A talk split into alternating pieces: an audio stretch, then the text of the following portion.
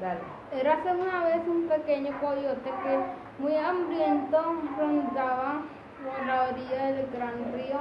en busca de, ah, algún pe- pececillo delicioso o cangrejito con que alimentarse. Pero en el fondo del río vivía un enorme cocodrilo, que también estaba hambriento y que,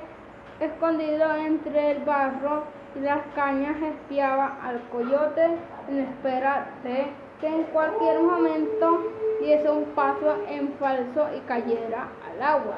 para comérselo. En varias ocasiones, en varias ocasiones a punto estuvo el coyote de meterse precisamente en la boca del cocodrilo,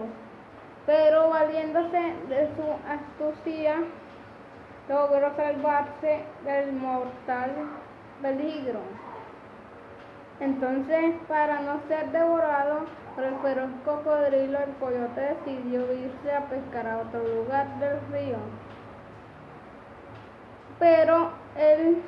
cocodrilo muerto de hambre y loco de rabia al ver que se le escapaba tan rico bocado, determinó por salir del río e ir en busca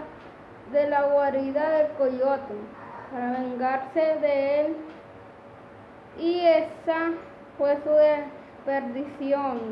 porque enterado el astuto coyote de que el cocodrilo aguardaba en el interior de su, su hogar para comérselo encendió una tremenda hoguera a la entrada hasta que el enemigo que no podía pasar por la barrera de llamas rojas quedó reducido a un montón de ceniza.